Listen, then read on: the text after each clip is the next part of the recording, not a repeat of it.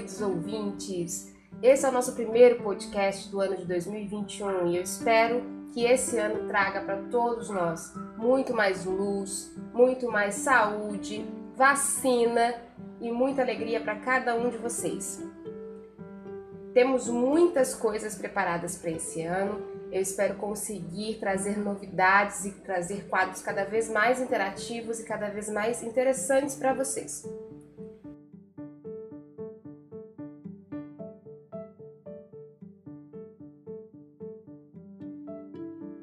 Esta que aqui vos fala é uma fã das novelas asiáticas. E não é algo do qual eu diria há uns 6 ou 7 anos. Eu era uma total ignorante no consumo de entretenimento oriental. Não sabia nada, nadinha mesmo. Mas de 2017 para cá eu tenho acompanhado alguns modos de entretenimento e entre eles os doramas, e é sobre isso que eu vou falar hoje. Eu sou a Rai Dias, escritora e criadora deste podcast, e você está ouvindo ao Xícaras e Palavras, um podcast de alguém que adora falar e que tem muito a dizer. Tem alguém ouvindo aí? Caso tenha, se prepare. Pegue a sua xícara e venha para o nosso quadro Resenhando.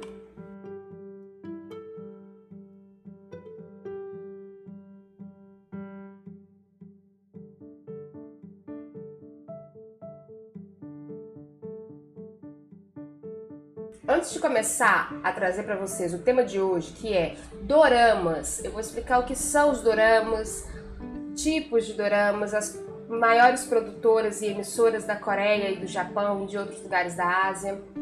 É, antes de falar tudo isso para vocês, eu quero dar um breve apanhado de como que eu cheguei nos doramas.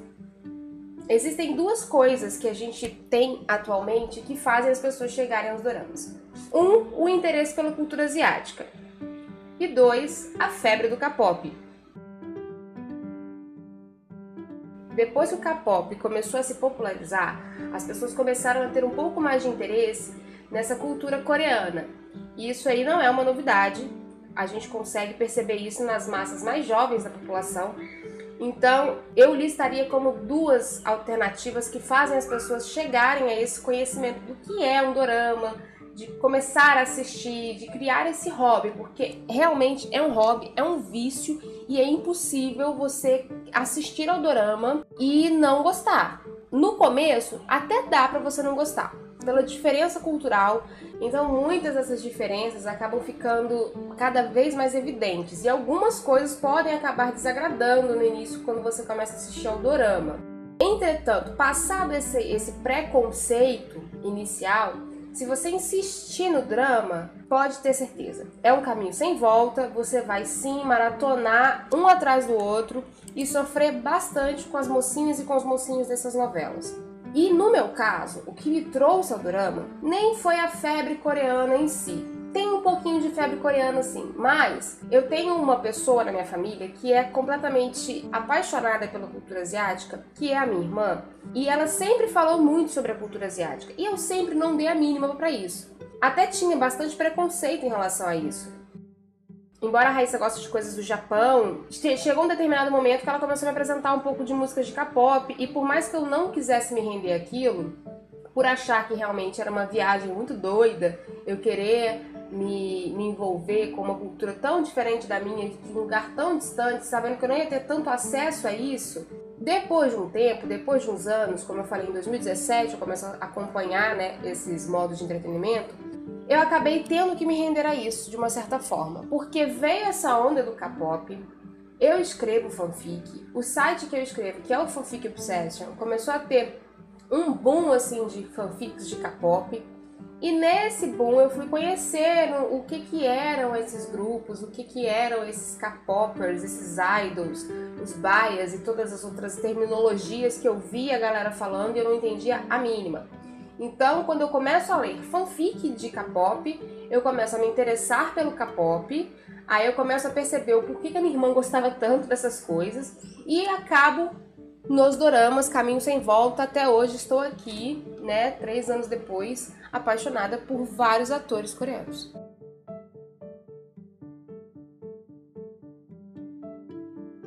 Então a gente tem mais uma vez o universo da fanfic me fazendo evoluir, me fazendo gostar de outras coisas novas, me fazendo conhecer pessoas novas. E eu acho que isso é incrível, por isso que eu sempre vou tentar defender ao máximo o movimento das fanfiqueiras, das dorameiras e da galera aí da internet que está vivenciando várias tendências aí que antigamente eu não vivenciava e que a gente tem sim que dar uma chance para conhecer. Mas sem mais blá blá blá, vamos lá. O que é o dorama? É comum que no Brasil nós chamemos o dorama de novela asiática. Mas os doramas eles não são novelas, eles apresentam uma estrutura de roteiro e de história que é diferente da novela que a gente conhece. Um dorama seria mais próximo de um seriado, mas também não nos cabe assim definir. E aí eu vou falar para vocês um pouquinho mais à frente da questão do dorama moderno. O dorama moderno, que é o que a gente mais conhece, ele é o mais próximo, sim, de, um, de uma série americana, de uma novela, mas a gente não pode esquecer que eles não são novelas e séries dentro do formato que nós estamos acostumados. É claro que para exemplificar ou explicar para aquele seu amigo ou aquela sua amiga que estão curiosos sobre esse seu novo passatempo, Fazer menção às novelas e às séries vai tornar a visualização do que é um dorama mais fácil para quem não conhece. Mas doramas são doramas. Em linhas comparativas, não nos cabe estabelecer uma comparação entre os doramas e o produto de entretenimento que estamos acostumados, como as nossas novelinhas brazucas, o cinema norte-americano e europeu, como eu já falei aqui. Uma vez que a gente compreende um pouco mais a cultura asiática, as particularidades das artes asiáticas, né, como o cinema, a TV, a gente acaba podendo atribuir ao dorama a alcunha de novela. A palavra dorama é uma palavra assim traduzida por conta da fonética escutada pela pronúncia asiática da palavra drama, que é em inglês. Mas quando a gente escuta a pronúncia de drama pelas pessoas de etnia asiática falando, a gente consegue ouvir drama. E por isso, no Brasil, a gente chama de dorama. Os doramas eles são romances que trazem sempre o enredo central dos protagonistas de variados gêneros, pode ser ação, suspense, terror, fantasia, romance romântico e comédia também. E esses gêneros eles podem se misturar, né? É muito comum a gente ver também nas tags dos encartes dos doramas que eles são dramas ou melodramas. E aí é, o drama é o drama que a gente conhece, né? O gênero drama, dramático. O melodrama, ele é quase uma tragédia.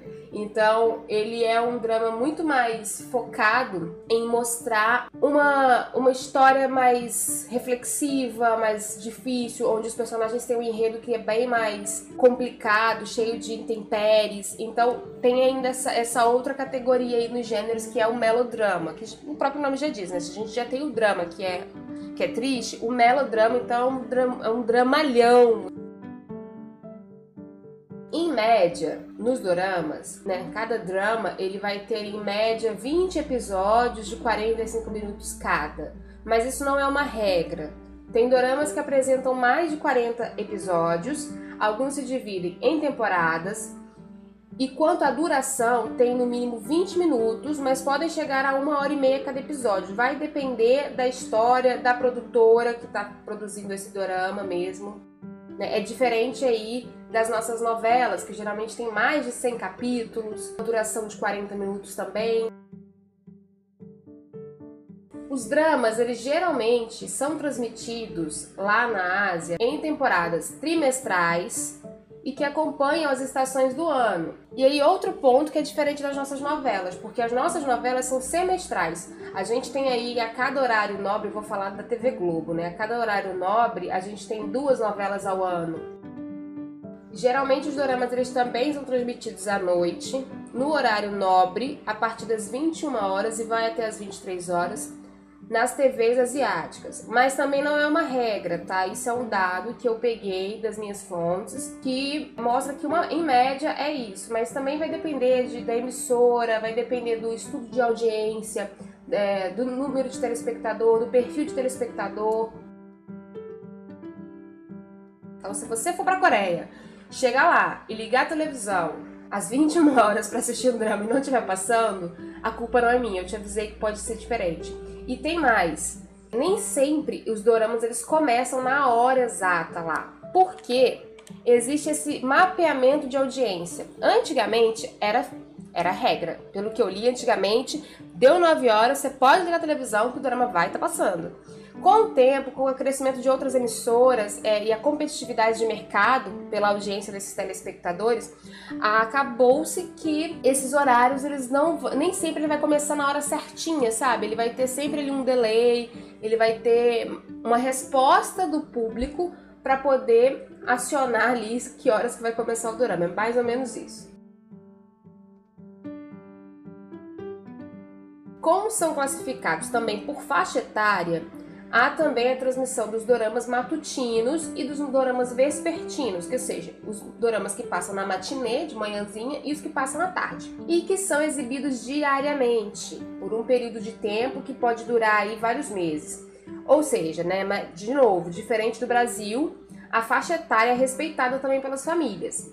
Então, se você aí, aos 12 anos de idade, ficava acordado para assistir novela das 8, Lá na Coreia ou em outros países da Ásia você não assistiria, porque 8 horas era a hora de criança estar tá na cama ou de criança estar tá fazendo outra coisa e aí você não assistia aquele programa. As suas novelinhas iriam passar em os horários livres, nos horários disponíveis para todos os públicos.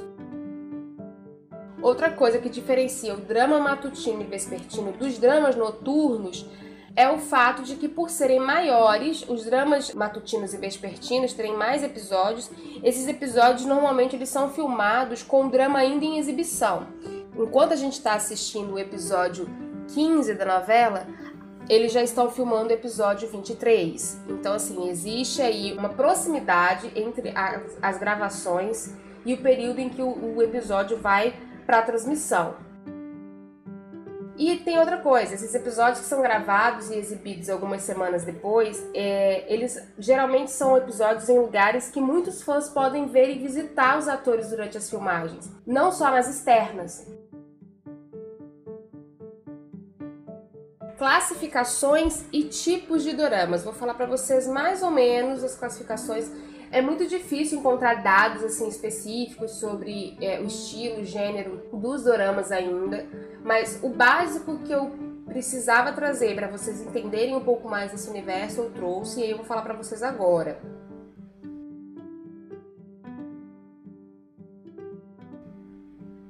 Tradicionalmente japoneses, assim como os animes, muitos doramas também são produzidos em outros países no continente asiático. Os dramas coreanos eles têm aumentado e muito em número de público também, e particularmente prefiro os coreanos.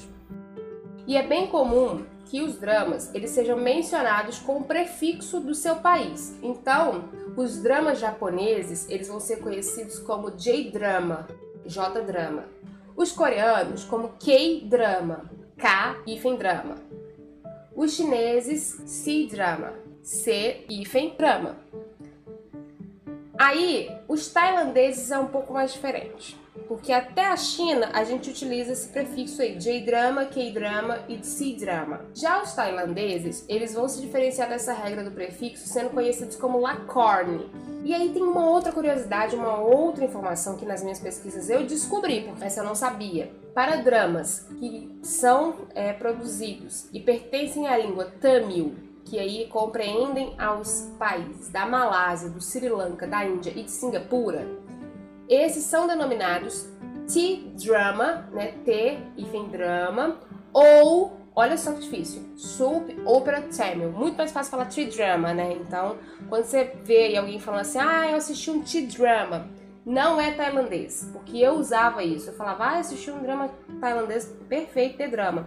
Não é T-drama. É lacorne no tailandês. E aí, quando você falar que você viu um drama da Índia, ou de Singapura, ou da Malásia, ou de Sri Lanka, aí sim você vai falar, assisti um T-drama meio difícil, né? Meio confuso essas, a pegar assim de, de primeira essas informações todas. Mas na dúvida, vai com assistir um dorama e tá tudo certo.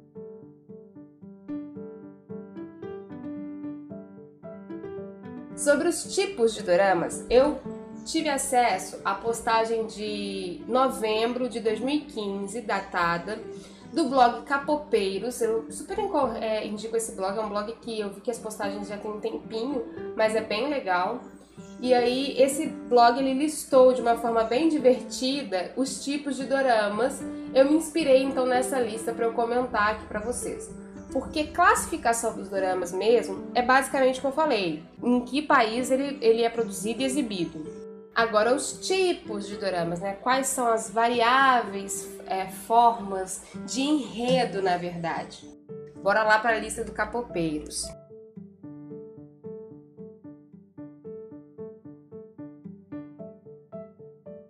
Tem o dorama, aquele que o protagonista sempre se ferra.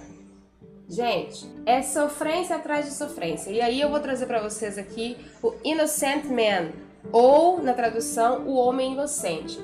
Eu nunca vi protagonista para sofrer tanto. O cara sofre do começo ao final do drama. Você sofre junto com ele. O drama é um drama incrível, mas eu vou resenhar ele mais pra frente. Então eu não vou falar muito dele aqui, mas Pode ter certeza. Se você quer ver um personagem fantástico, que é um personagem super inteligente, eu não posso falar muito, senão vou dar spoiler, mas se você quer ver o personagem sofrer do começo ao final sem sentir raiva, porque você não consegue sentir raiva do que ele tá sofrendo, porque na verdade o drama é muito bom. Eu não posso ficar falando muito, porque se eu falar muito eu vou dar spoiler. Só assiste, vai lá, vai na fé. Innocent Man. aquele que o protagonista sempre se dá bem. Aí tem o inverso, né? Tem aquele cara que sofre do começo ao fim e tem aquele que se dá bem do começo ao fim, independente se ele é vilão ou se ele é o mocinho. Geralmente os protagonistas são os mocinhos e ele se dá bem até o final. Nesse caso aqui é a protagonista. A protagonista ela se dá bem o tempo inteiro porque ela é uma mulher forte e aí a própria dica já fala o nome do dorama, que é Strong Woman do Busun, que é mulher forte do Busun. Ela tem o superpoder de ser forte, exatamente. E por isso, essa super força dela ajuda ela ao longo do dorama a passar por todas as suas dificuldades e aventuras. Então, quer assistir o dorama divertido, romantiquinho e fofo? Assista Strong Woman de Busun. aquele que o choro é livre e te faz chorar dias, meses, às vezes você chora até quando vê o encarte dele. No meu caso, eu coloquei aqui Goblin. E vá me desculpar se você faz parte das pessoas que não gostaram de Goblin, eu não consigo te entender. Mas eu vou te respeitar do mesmo, da mesma forma. Cara, Goblin é uma história fantástica. Goblin é um drama incrível com uma história super diferente, porque até então eu não tinha assistido nada parecido quando eu comecei a assistir. Tem uns atores assim que são uns chuchuzinhos, uns chuchuzinhos, não tem como não se apaixonar por todos os atores dessa, dessa, desse drama, cara. Essa novela é incrível. E, meu Deus do céu, como eu chorei, como eu sofri com Goblin. Mas foi um choro, um choro de sentir a dor do personagem, sabe? E quando acaba, é um choro porque acabou. E aí você fica tipo, meu Deus, acabou. Você sabe que não vai ter uma outra temporada, que não vai ter um outro. Como que faz? É triste. É triste, mas é feliz. Então esse é aquele que faz você chorar mesmo, chora livre, você faz muito bem, aproveita, pega todos os seus problemas, coloca junto com o drama e já chora tudo de uma vez.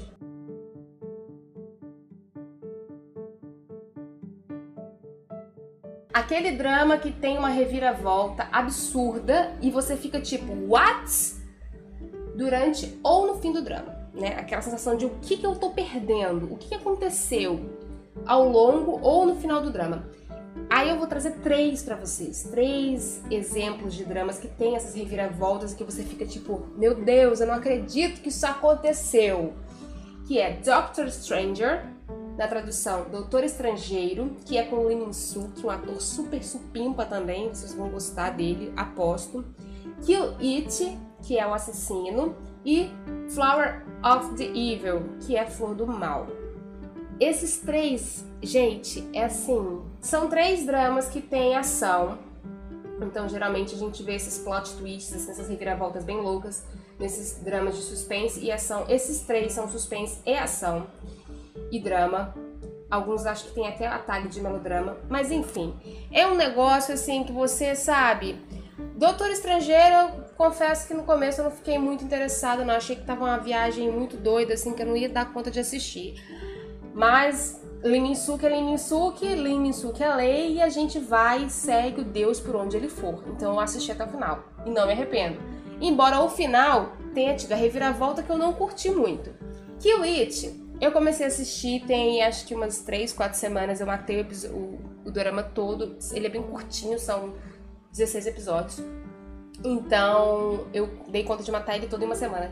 E eu amei, eu fiquei apaixonada pelo personagem principal até o final. Mas quando chega no final eu fiquei tão revoltada, não posso nem falar, porque se eu falar vai dar spoiler. E a mesma coisa com Flower of Evil, que é Flor do Mal. Flor do Mal terminei tem dois dias. E não teve uma reviravolta no final, né? O fim do, do dorama não me trouxe aquela, aquele sentimento de não acredito que isso aconteceu. Mas ao longo do drama, teve vários momentos falando: Isso não pode estar acontecendo, gente. Pera, peraí, pelo amor de Deus. E é impossível você não ser seduzido pelo personagem principal de Flower of Evil, tá? Se você assistiu, falei isso ontem com um colega meu numa tweet.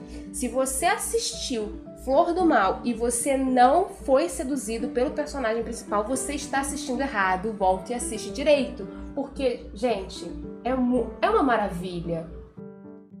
Vocês viram que eu fico eufórica para falar de drama, né? Tem também aquele que você tem a vontade de entrar no drama, de sacudir a protagonista ou o protagonista por causa da força de vontade que esse protagonista tem em ser trouxa. É o velho sou trouxa, aceito que sou trouxa, serei sempre trouxa. E aí você fica pensando, querido ou querida, por favor, melhore.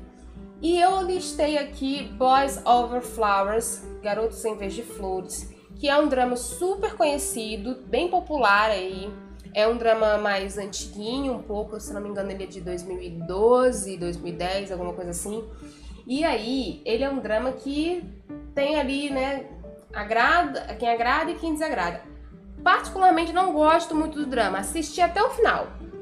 Porque eu não gosto de abandonar os dramas, eu gosto de ver tudo para poder ter uma opinião mais assertiva. Acho que eu até hoje eu não flopei nenhum, mas não é um drama que eu, que eu recomendo as pessoas assistirem porque ele tem muita toxicidade, sabe? Vou falar disso mais pra frente também, dessas coisas tóxicas aqui que a gente vê nos dramas e a importância também da gente separar, né, a diferença cultural nesse momento de falar que determinado drama é ruim ou não por causa disso. Mas Boys Over Flowers, a personagem principal, ela é muito trouxa, sabe? Ela é, tipo assim, ela é trouxa em todas as esferas possíveis. Primeiro porque ela é trouxa, porque ela fica deixando um cara que super maltrata ela dominar a vida dela e, e, manipular ela. E ela fica ali naquilo ali porque ela quer, porque ela é trouxa. E aí esse é o dorama que você tem vontade de falar assim, querida, girl power, acorda, você não deveria estar com esse cara. Mas enfim, se você tiver curiosidade, assiste. Mas você, vai, você não, vai, não vai ver a Raizinha aqui te recomendando esse drama, porque é um drama que não acrescenta nada, sabe? Eu acho que assim, é um drama que se você quiser conhecer né, a cultura e o estilo dos dramas um pouquinho mais antigos, se você é muito fã de Lee Hu e você quer assistir porque ele tá lá no, no, no elenco, porque ele está no elenco, fique à vontade aquele drama que é um tédio no começo, que você quase flopa ele, mas aí você faz aquela, né, faz a, a fortaleza, faz a guerreira e fala, não, eu vou até o final.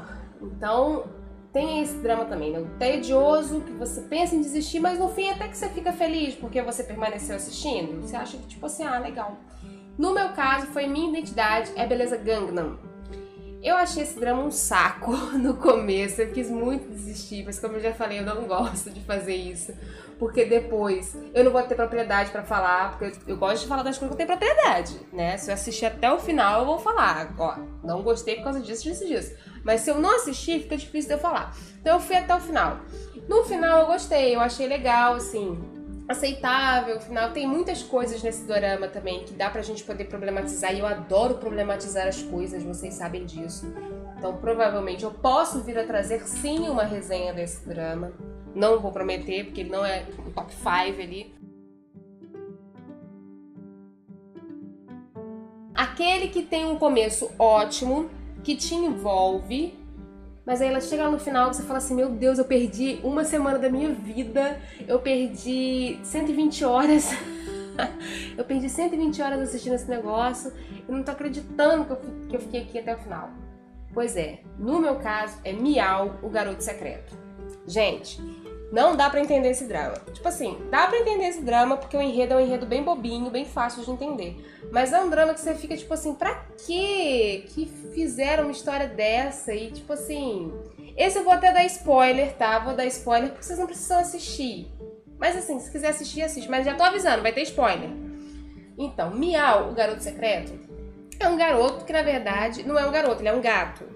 E aí, não me lembro como, o gato passa a virar homem e a dona do gato se apaixona pelo homem sem saber que aquele é o gato dela. Porque como ela trabalha muito ao longo do dia, ela não vê o gato em casa, né, quando ela não tá em casa. Então, para ela é super comum. Tipo assim, nem pensar no gato. E quando ela chega em casa, ela não tá com o cara, porque o cara deve estar na casa dele, mas o cara tá lá e ela não sabe. E aí tem um vizinho que ela era apaixonada. Sempre tem uns triângulos muito loucos assim nos dramas, é bem legal. E aí tem o vizinho que ela é apaixonada, e esse vizinho acaba é, dando a mínima para ela. Mas aí quando um cara aparece, ele já começa a ficar tipo, epa, tô perdendo a chance ali com aquela menina que tá babando a tua trouxa atrás de mim o resto da vida, e agora tô perdendo a trouxa, vou ter que ir lá. Aí ele começa a ficar de olho nesse relacionamento estranho dela com esse cara estranho. E acaba descobrindo que o cara é o gato. E aí, pra mim, o drama podia acabar ali, entendeu? Descobriu que ele é o gato, acabou a graça, não tem mais mistério, não tem mais como o gato ficar escondendo. Mas não, o drama continua, né? E aí, no final, eu não vou falar o final, porque vai que vocês gostaram de saber disso, vocês querem assistir. Mas o fato é que é uma loucura, gente, na boa. É um drama que eu pensei, não precisava mesmo ter assistido esse drama. Tá, tava de bom tamanho ter ficado eh, sem assistir, mas ok. Segue a vida, né? Acontece, acontece nas melhores famílias de dorameiras.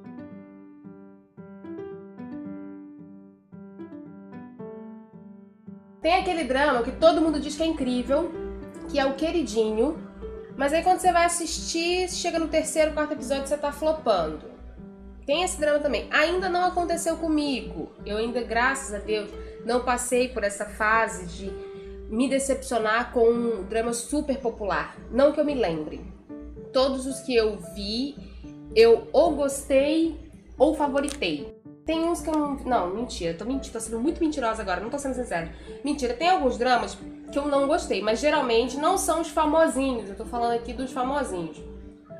Nesse caso, o que mais se aproximaria disso é Secret Garden, que é Jardim Secreto. Jardim Secreto é um drama que ele é mais antigo, bem, bem um pouquinho bem mais antigo, ele é de, é, acho que 2007, ele é um drama bem antiguinho assim e tem muita gente que gosta, tem muita gente que conhece, muita gente que fala bem dele, até por causa do ator, né, que eu não lembro o nome agora, mas acho que é um idol. Só que assim, sinceramente, foi o drama que eu comecei a assistir e falei, meu Deus, eu vou parar de assistir isso, esse drama é muito ruim, muito ruim. Mas eu fui até o final, também não flopei, mas esse drama eu quase flopei. E o que não me fez flopar esse drama, para ser bem sincera, foi a. Pro... Olha que loucura, foi a profissão da protagonista. Porque a protagonista é uma dublê de filmes de ação. E eu achei isso daí muito incrível, então eu falei, ah, vou dar uma chance. Mas é esse aí, entendeu? Tem sempre um drama que a galera ama. É igual filme e livro, né? Todo mundo amava Crepúsculo e eu ficava, ai, preguiça dessa saga. Agora, o drama que te faz escrever fanfic, fazer fanart pro Pinterest, colocar wallpaper no smartphone, indicar para todo mundo, fazer camiseta, tatuar na sua testa o nome do personagem, tatuar na sua testa o nome do, do drama, que faz você tatuar o drama no seu corpo. Cara, eu vou falar aqui Descendants of the Sun, Descendentes do Sol. Não tem como. Eu, inclusive, já comecei a escrever uma fanfic desse drama, não terminei confesso que entrou em hiato, porque como eu sou muito louca da, da, da fanfic, tem muitas fanfics assim para poder escrever, e como é baseado em um drama, eu gosto de ser uma pessoa bem metódica, assim, quando eu escrevo, sabe, ser bem fiel.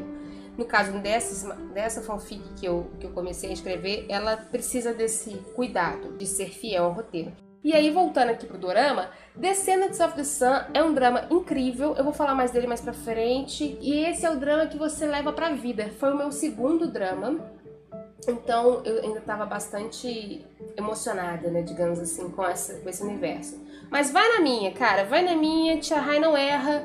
Pode assistir Descendants of the Sun, você vai achar incrível. Tem o John Key, que é um lindo, maravilhoso, tem a Song Hye Kyo, Só segue, segue o fluxo e depois me conta. Tem também aqueles dramas fantásticos que você nunca lembra o nome. Que é aquele que você fala, meu Deus, esse drama é muito bom, mas você nunca lembra o nome dele. E aí você tem que recorrer às páginas de dorameiras no Facebook, em outras plataformas, em outras redes sociais, para você ficar ali por dentro e falar, gente, como é que era mesmo o nome daquele drama que a fulana faz isso, isso e isso? É bem, essa, essa sou eu, essa bem me representa, tá? Porque no meu caso, a maioria dos dramas fantásticos, a maioria de todos os dramas que eu assisto, eu não vou lembrar o nome, porque a minha memória é dessas. Então eu não vou nem colocar aqui um exemplo para vocês, porque pode ser que qualquer momento da minha vida eu fale de algum drama que eu não sei o nome. E tem aqueles que todo mundo odeia, menos você. Todo mundo fala, não assiste, você vai lá e faz o quê? Ah, eu vou assistir sim, porque eu gosto de ter opinião própria. Eu sou uma pessoa que gosta de ter opinião própria. Eu não gosto de ser influenciado, então eu vou assistir. Me desculpe. Aí você vai lá, assiste e ama aquilo que todo mundo odeia.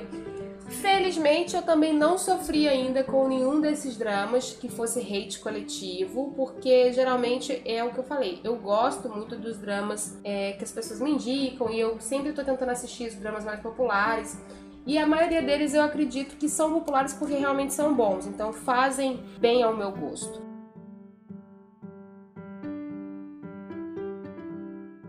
Ufa! Terminei com os tipos de dramas. Esse podcast daria aqui uns 3, 4 podcasts. Eu vou tocar o barco e tu que lute.